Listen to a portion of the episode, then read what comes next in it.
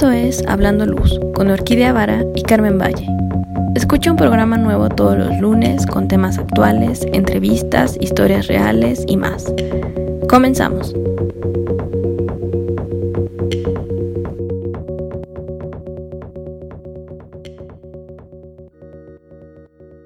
Hola Carmen, ¿cómo estás? Hola Orquídea, buenos días. ¿Cómo estás? ¿Cómo va la semana? Muy bien, Carmen. Aquí muy animadas y felices porque tenemos una invitada increíble. Así es, hoy nos acompaña Mariel Fuentes desde España, desde Barcelona. Y la verdad estamos muy, muy contentas de tenerla en nuestro programa porque también es una invitada especial que ya queríamos que estuviera en nuestro programa. Sí, muy felices. Además, ¿quién es Mariel? Mariel es diseñadora, es de iluminación, es arquitecta, eh, actualmente es la cabeza del estudio de iluminación L de Luz, Lighting Design, que está en Barcelona. Desarrolla proyectos de todo tipo y no solo eso, también es docente. Entonces es súper interesante. Está en el Master en Lighting en la UPC de la Universidad Politécnica de Cataluña, en el BAU Centre Universitari de Diseño de Barcelona y el Instituto Europeo del Diseño de Barcelona y Madrid. Y además de todo eso, está profundamente comprometida con el IALD y es parte del BOD y APDI y es parte de la junta directiva. ¿Cómo ves? No, pues está muy, muy interesante el back, porque imagínate ya todo lo que ha hecho. Entonces necesitamos que nos cuente más del tema de la luz. Hoy, hoy le tenemos aquí nuestro programa y vamos a hablar de temas de iluminación residencial y hotelera, que ella es prácticamente especialista en esto, entonces nos va a contar un poquito más de este tema de iluminación. Hola Mariel, ¿cómo estás? Buenos días. Hola, buenos días, buenas tardes para mí desde Barcelona. Muchas gracias por la invitación. Estoy muy contenta y, honrada de que, bueno, con esta presentación tan bonita que habéis hecho y, y de, bueno, que cause interés compartir experiencias. Así que feliz, feliz por ello. Así es, ay, qué gusto, Mariel. Pues bueno, vamos a empezar con la, con la entrevista. Tenemos aquí ya una serie de preguntas que nos gustaría este, comenzar a platicarlas. Em, en temas de iluminación residencial, mm, ¿cuál es la diferencia que, tú puedes ubicar entre iluminación residencial y iluminación de hotelería? Hombre, en el caso de la iluminación de hotelería, tenemos que ser muy conscientes de que es un producto, de que es un espacio que tiene que ser ah, adaptable a múltiples necesidades sin entrar en grandes complejidades, ¿vale? Hay un factor eh, dinero, un factor implementación, un factor eh, que no es menos importante, que es el factor de la identidad de cada cadena hotelera, cuál es el público objetivo que busca, el entorno en el que se encuentra. Entonces es como un mundo en el que encontramos múltiples factores, tanto disciplinarios, disciplinarios en el caso del equipo de trabajo que proyecta un hotel, hasta incluso dentro de los factores que, se involucran o, se ven implicados en el uso de un hotel. Es decir, tienes múltiples usos, múltiples tipos de espacio con sus requerimientos y sus condicionantes. Tienes espacios públicos, tienes espacios privados. Y tienes que venir a reemplazar básicamente en un espacio de reducidas dimensiones a lo que vendría a ser tu espacio íntimo o tu casa, a través de una habitación con un pequeño vestuario y, el baño. En cambio, en una casa, en una casa, en una vivienda, tienes que eh, llenar el espacio que cubre todos los ámbitos de la vida de una familia, de un usuario en particular. Entonces es mucho más específico, es mucho más cuidado. Eh, no quiere decir que el proyecto hotelero no lo sea, al contrario, es un proyecto eh, exigente de cara a cómo lo abordas. Pero el ámbito del proyecto residencial también, porque hay un usuario que está pensando en el cómo va a vivir su día a día en ese lugar. Entonces es muy demandante y es muy detallista. Ambos son un mundo, yo creo. ¿eh? Tienen algunas similitudes, pero yo creo que es un tema de escala, es un tema de, escala de detalle, podría decir. ¿Y cómo los empiezas? O sea, ¿cómo, ¿cómo empieza todo este proceso del proyecto de iluminación? En el caso, por ejemplo, y esto puede ser aplicable a, otras tipologías de proyecto, en el caso, por ejemplo, del proyecto hotelero, normalmente tienes un, una, un input de, parte del cliente. Ese cliente puede ser la cadena hotelera, eh, puede ser eh, el explotador, puede ser el arquitecto, pueden ser todos juntos. Pero un poco lo que hacen es ponerte en situación para darte aquellos mm, contenidos, mensajes, en los cuales tenemos que basarnos para entender la línea y el enfoque y el objetivo que se busca con este proyecto. En cambio, en un proyecto residencial, eh, aunque la primera reunión no sea directamente con el cliente, porque puede ser que no sea posible, ah, y te reúnas con el equipo de diseño, a mí me gusta mucho ah, preguntar sobre el cliente, preguntar sobre cómo es su vida, qué edad tiene, qué gustos tiene, eh, qué tipo de actividades desarrolla. Es un poco hacer como una especie de radiografía para entender a, qué tipo de persona le estás haciendo su casa. Entonces tienes que entender o el perfil de la cadena hotelera o el perfil y la personalidad del dueño de esta casa. E, es, interesante porque de alguna manera tienes que hacer un poco psicología de cara a entender qué necesitará o cómo le gustarán eh, estos espacios o cómo le gustará habitar estos espacios en lo que a iluminación se refiere. Ok, entonces tienes como una tablita donde vas llenando datos o vas haciendo tú un solo escrito, solamente con la pura entrevista vas descubriendo al cliente. Sí, la verdad es que sí. Básicamente con eso no es que rellene una tabla de parámetros, mm, es algo más casi que emocional.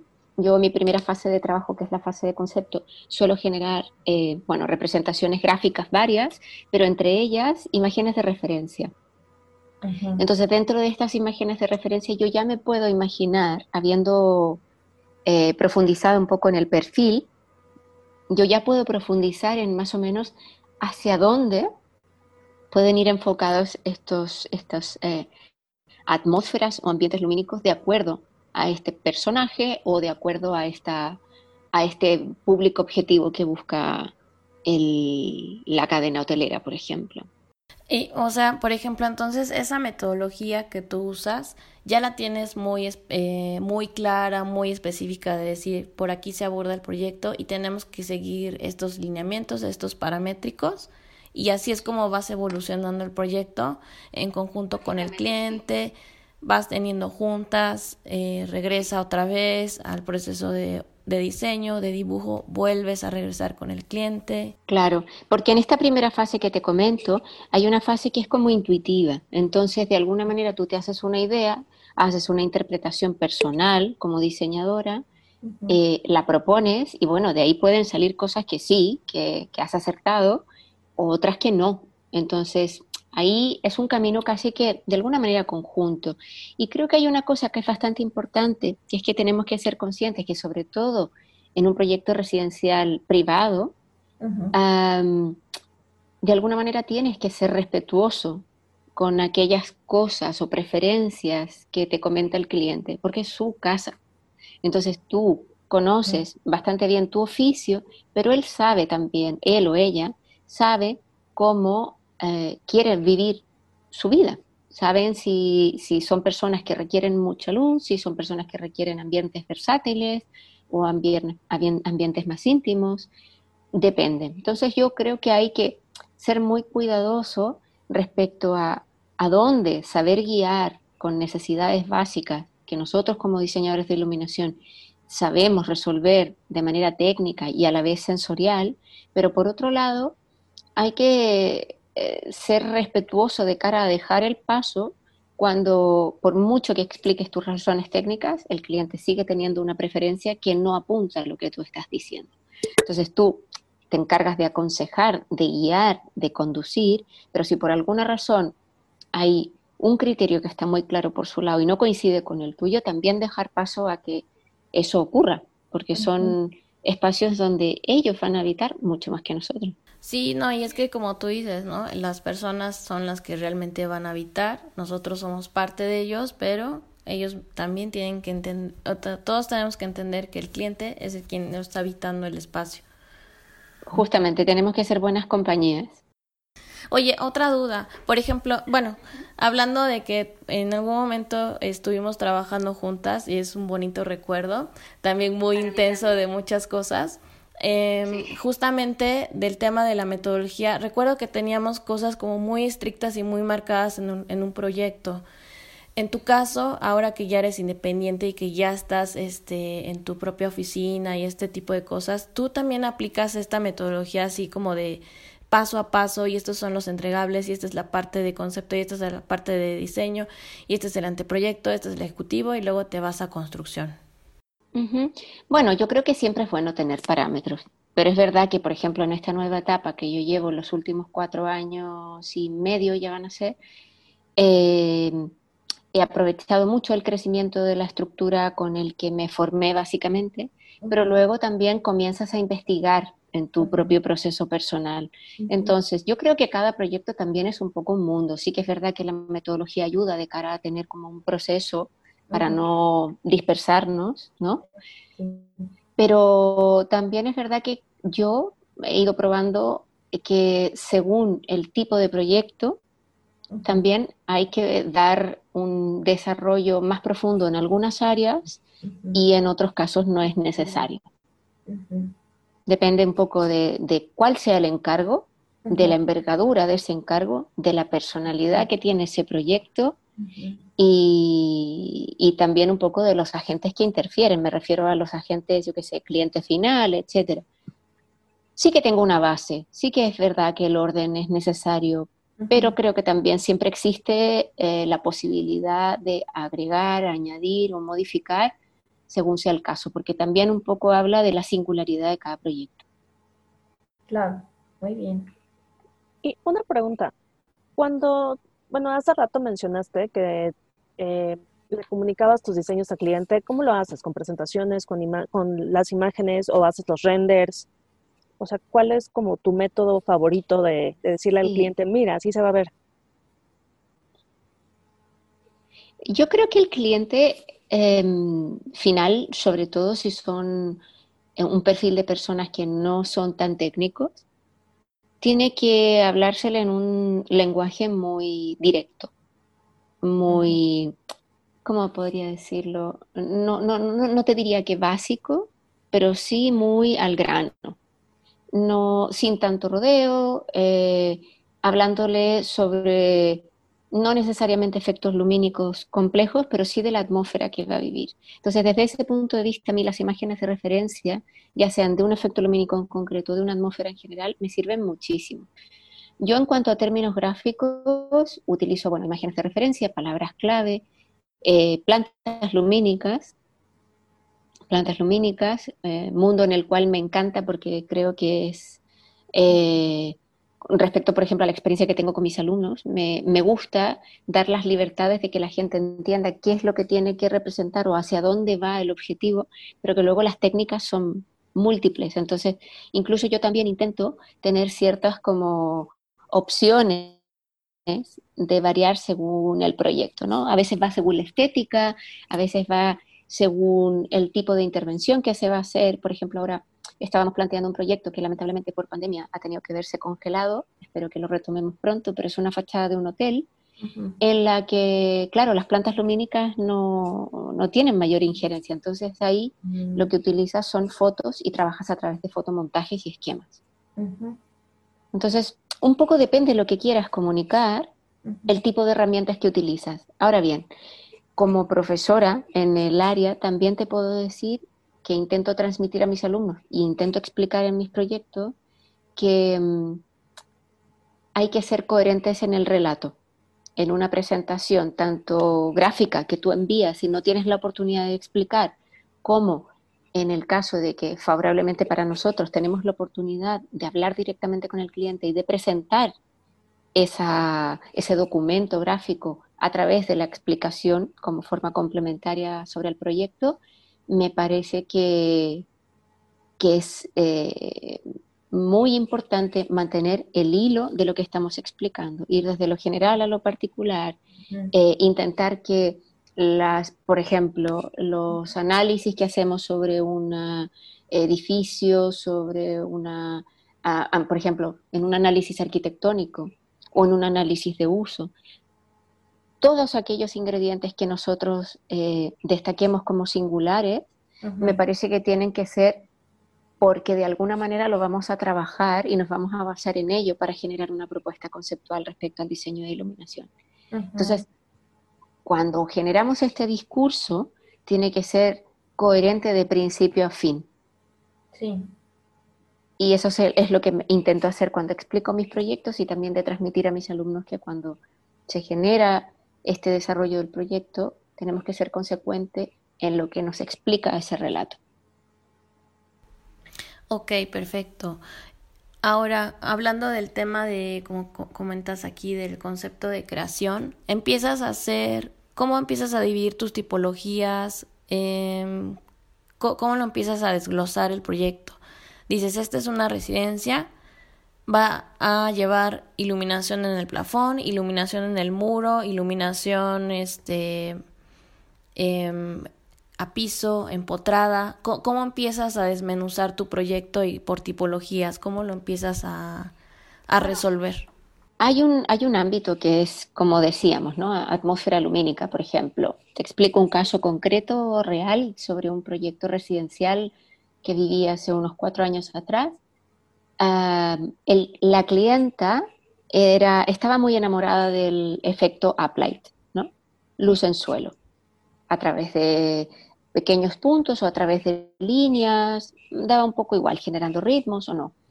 Claro, yo me tuve que un poco adecuar a esa manera de resolver los espacios. Entonces ahí hay como una predisposición a un algo. Pero normalmente yo lo que hago es, aparte de llevarme a una idea de cuál es el ambiente o el tipo de personalidad o la persona con la que estoy trabajando y entender su personalidad a través de la luz, eh, también está el análisis de la arquitectura.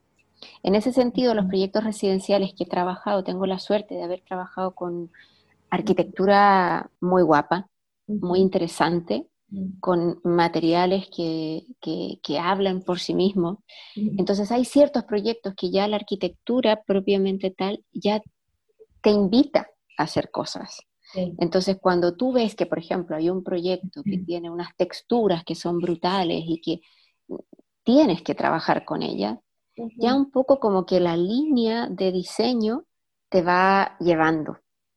Y luego existen ciertas cosas como más funcionales en concreto o más de resolver un espacio con sus usos en concreto que te van acompañando y completando el, esquema general.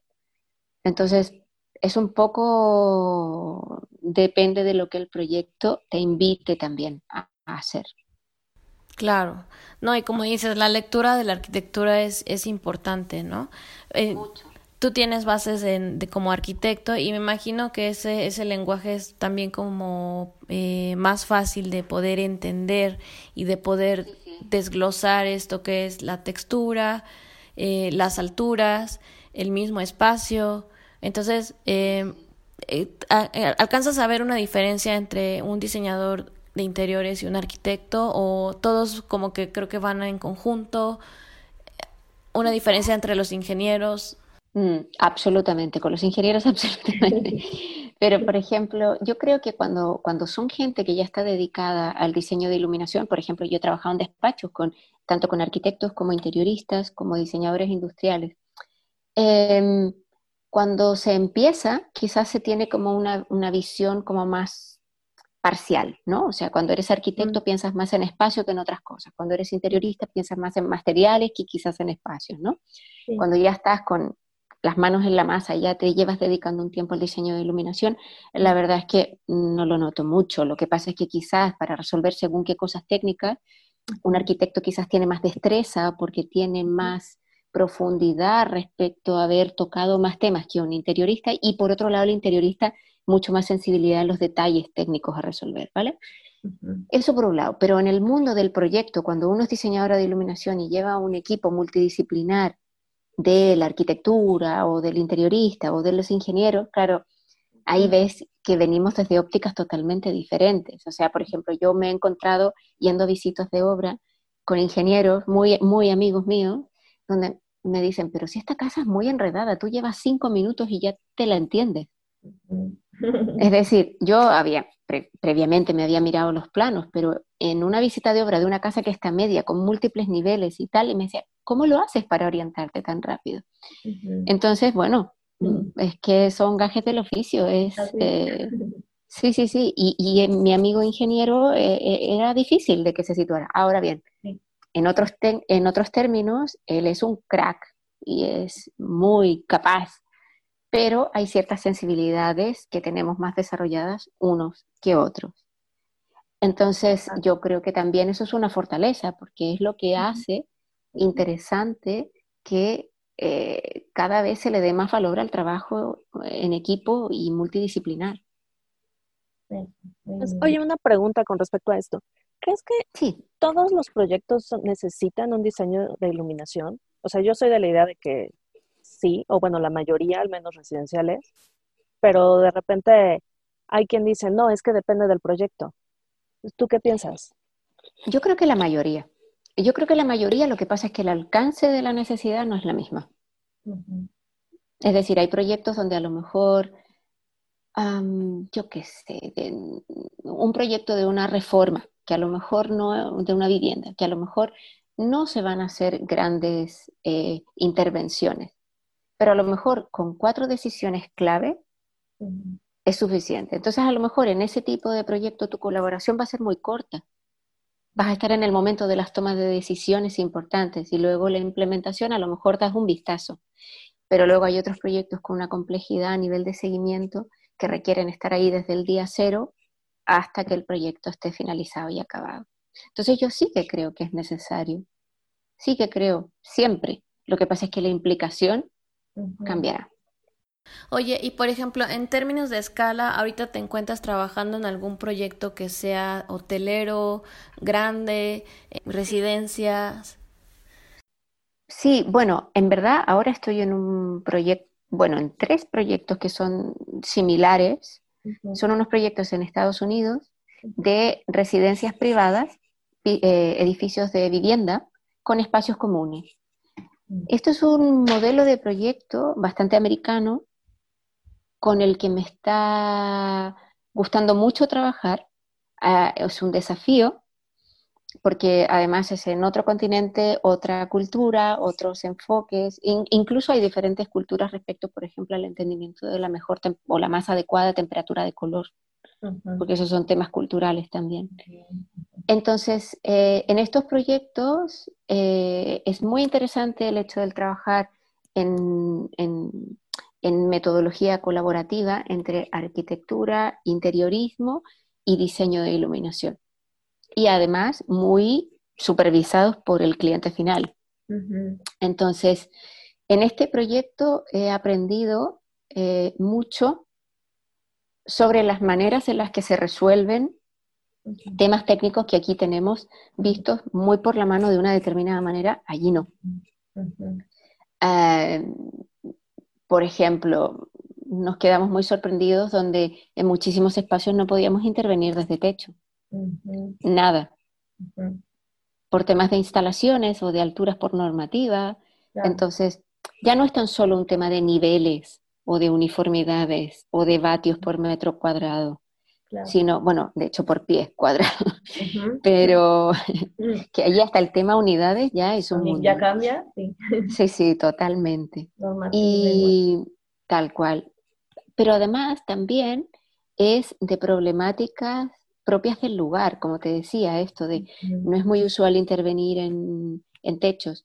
Las primeras veces que gracias a mis colaboraciones con ILD, que me trasladé a Estados Unidos por, en hoteles, me quedaba muy sorprendida e incluso era un poco como incómodo, me costaba encajar en una habitación donde no tenía luz en techo. No tenía, solo en el baño. Entonces iba encendiendo todas las luminarias decorativas que tenía a mi alrededor, las de lectura, las no sé qué, para sentir que había más luz, porque me sentía en una constante penumbra. Mm, entonces, claro, todos esos temas son, hay que irlos asimilando, interpretando, por otro lado, siendo respetuosa de no lo que nosotros estamos acostumbrados es lo bueno, sino que simplemente es diferente. Oye, ¿cómo pones tus límites? O sea, ¿cómo dices, este proyecto va a llegar hasta aquí, a este proyecto le voy a dar un poquito más? gran, gran pregunta. Y yo creo que si pones a un montón de diseñadores de iluminación a responderla, intentaremos salir como podamos porque yo creo que nadie tiene la respuesta. Pero te puedo decir que en mi experiencia eh, intento ser bastante clara en el alcance. Es decir, yo te ofrezco todo, si tú quieres, y ese todo implica tal, tal, tal, tal y cual. Y si tú me dices que no, que quieres una asesoría más breve, que te interesa sobre todo la primera parte, quieres trabajar sobre todo el concepto o una solución esquemática, vale, perfecto, llega de aquí hasta acá. ¿Qué ocurre? Que incluso en los proyectos que hasta que te piden todo, y el seguimiento de obra, por ejemplo, es una gran, un gran triángulo de las Bermudas. Porque ¿hasta dónde llegas? ¿Cuántas veces? Eh, en qué tipo de circunstancias te implicas, hasta dónde resuelves. Y al final creo que me dejo guiar un poco por, por entender que estoy dando hasta dónde se me ha contratado, pero si hay algo más, lo comunico. Eh, eso para, por ejemplo, nuevos alcances, ¿vale? Cuando te han dicho, mira, no, hasta un concepto, hasta un esquemático, pues si tú ves necesario, lo ofreces.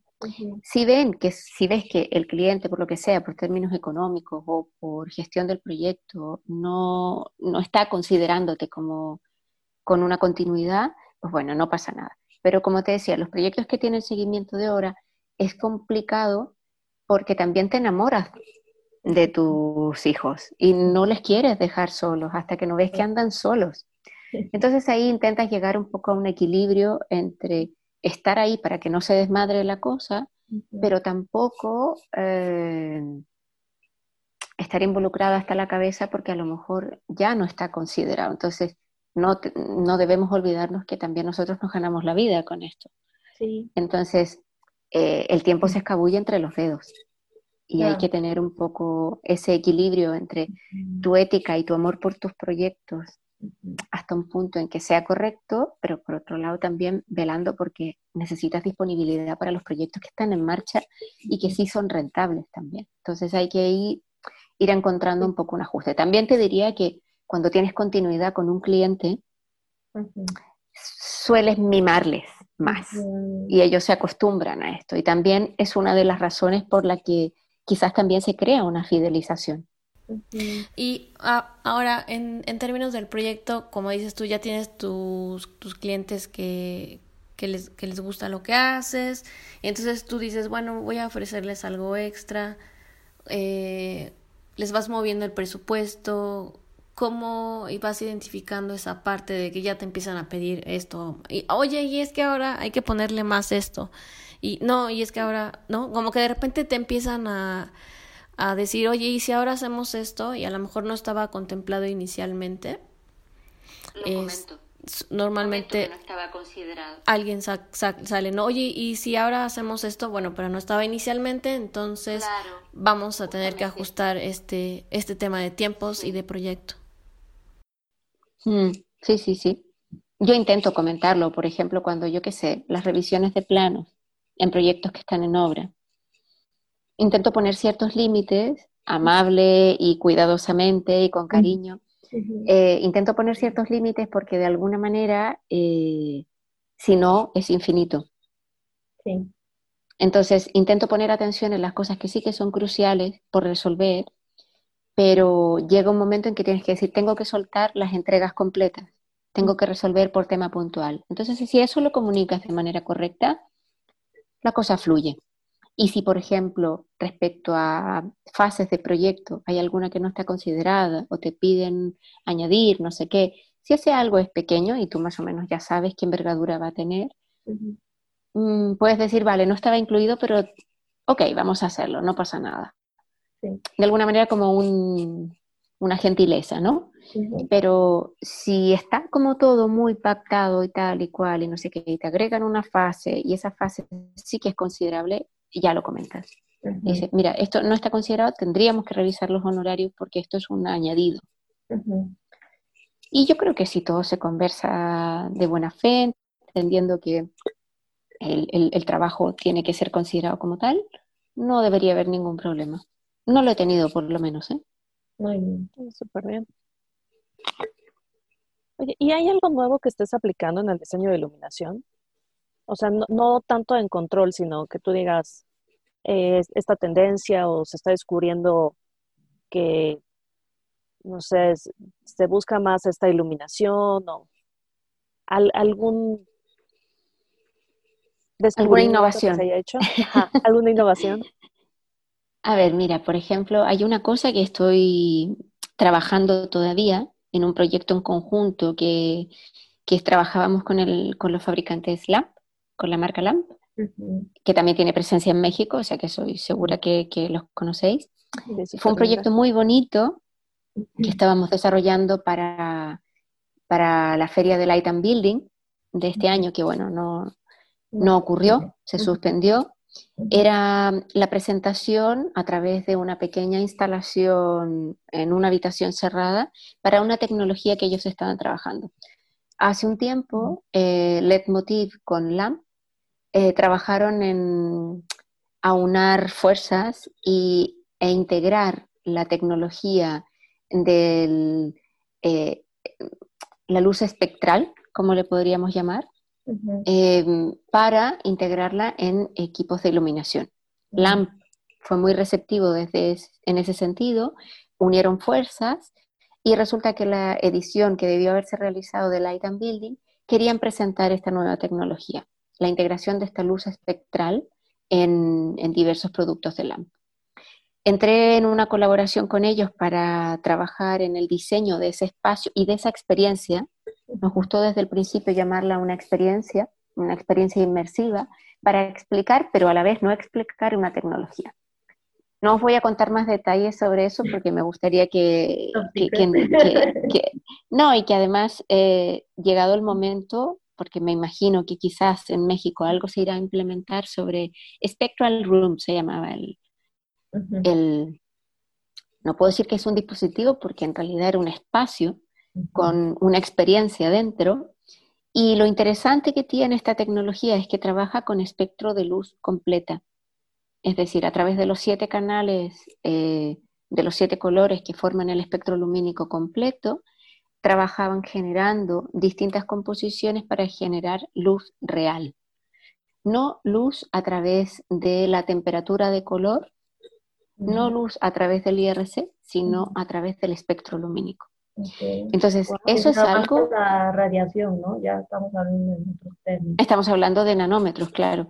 Entonces, eh, me encantaría, ahora que conozco esa tecnología y que a pie forzado para entrar en esta colaboración tuve que ponerme muy al día, cosa que fue un desafío también, porque, claro, yo de repente llego a trabajar con un equipo que lleva meses o quizás años, la verdad no lo sé, yo diría que meses, trabajando en, una tecnología que para mí era totalmente nueva.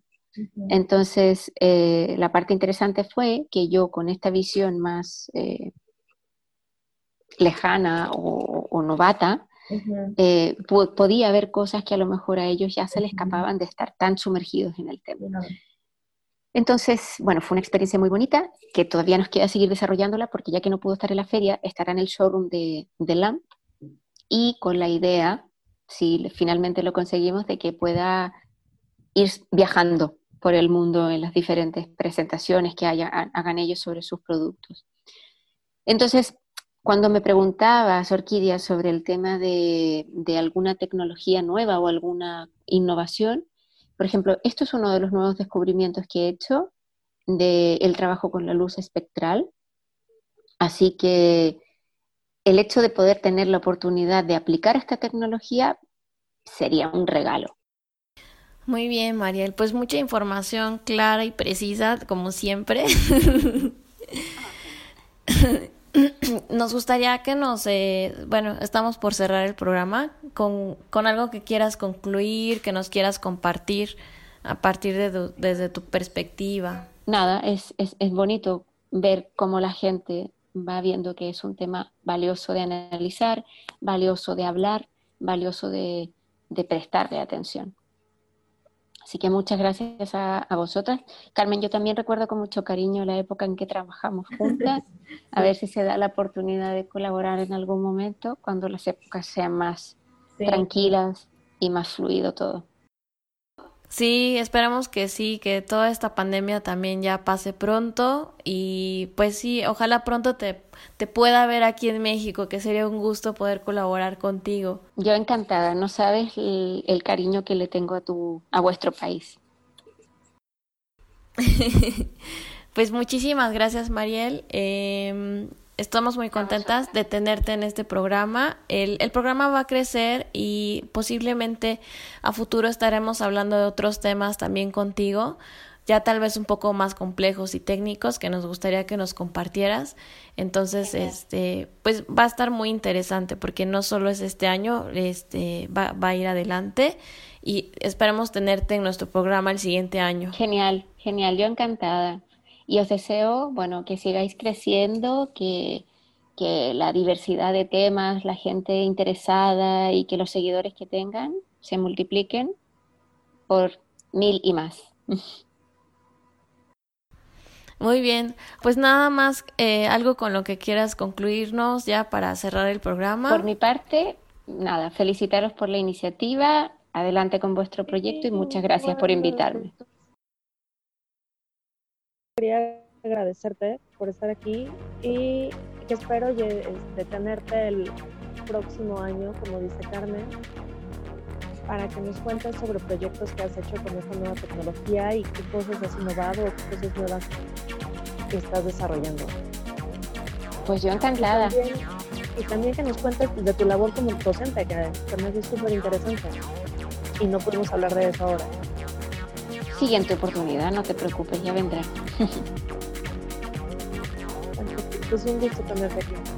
Un placer para mí. Mucho ánimo y adelante con vuestro proyecto tan bonito. Gracias, chicas.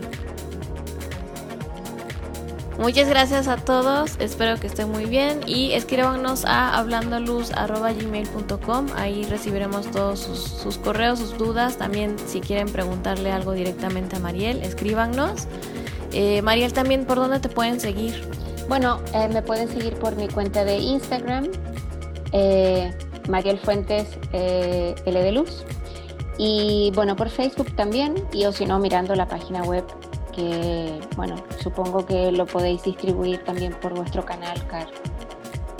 Claro que sí, si das el nombre de tu página, es con gusto. Sí, es www.l letra de letra luzpalabra.com. Perfecto, muy bien. Pues muchísimas gracias Mariel, un gusto tenerte en el programa y te deseamos muchísima suerte, muchísimo éxito como siempre y esperemos tenerte pronto en el programa nuevamente. Muchas gracias a vosotras, mucho éxito. Un abrazo. Bye, que estés muy bien. Gracias Mariel. A vosotras.